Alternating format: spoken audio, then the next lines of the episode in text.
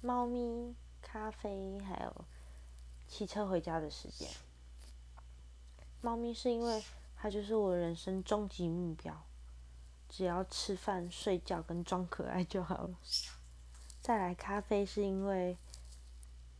我真的很喜欢喝咖啡，然后每天都需要喝一杯咖啡，我才觉得可以醒来，而且可以干大事的感觉。那骑车回家的时间，就是因为，嗯，每天在实验室都待很晚，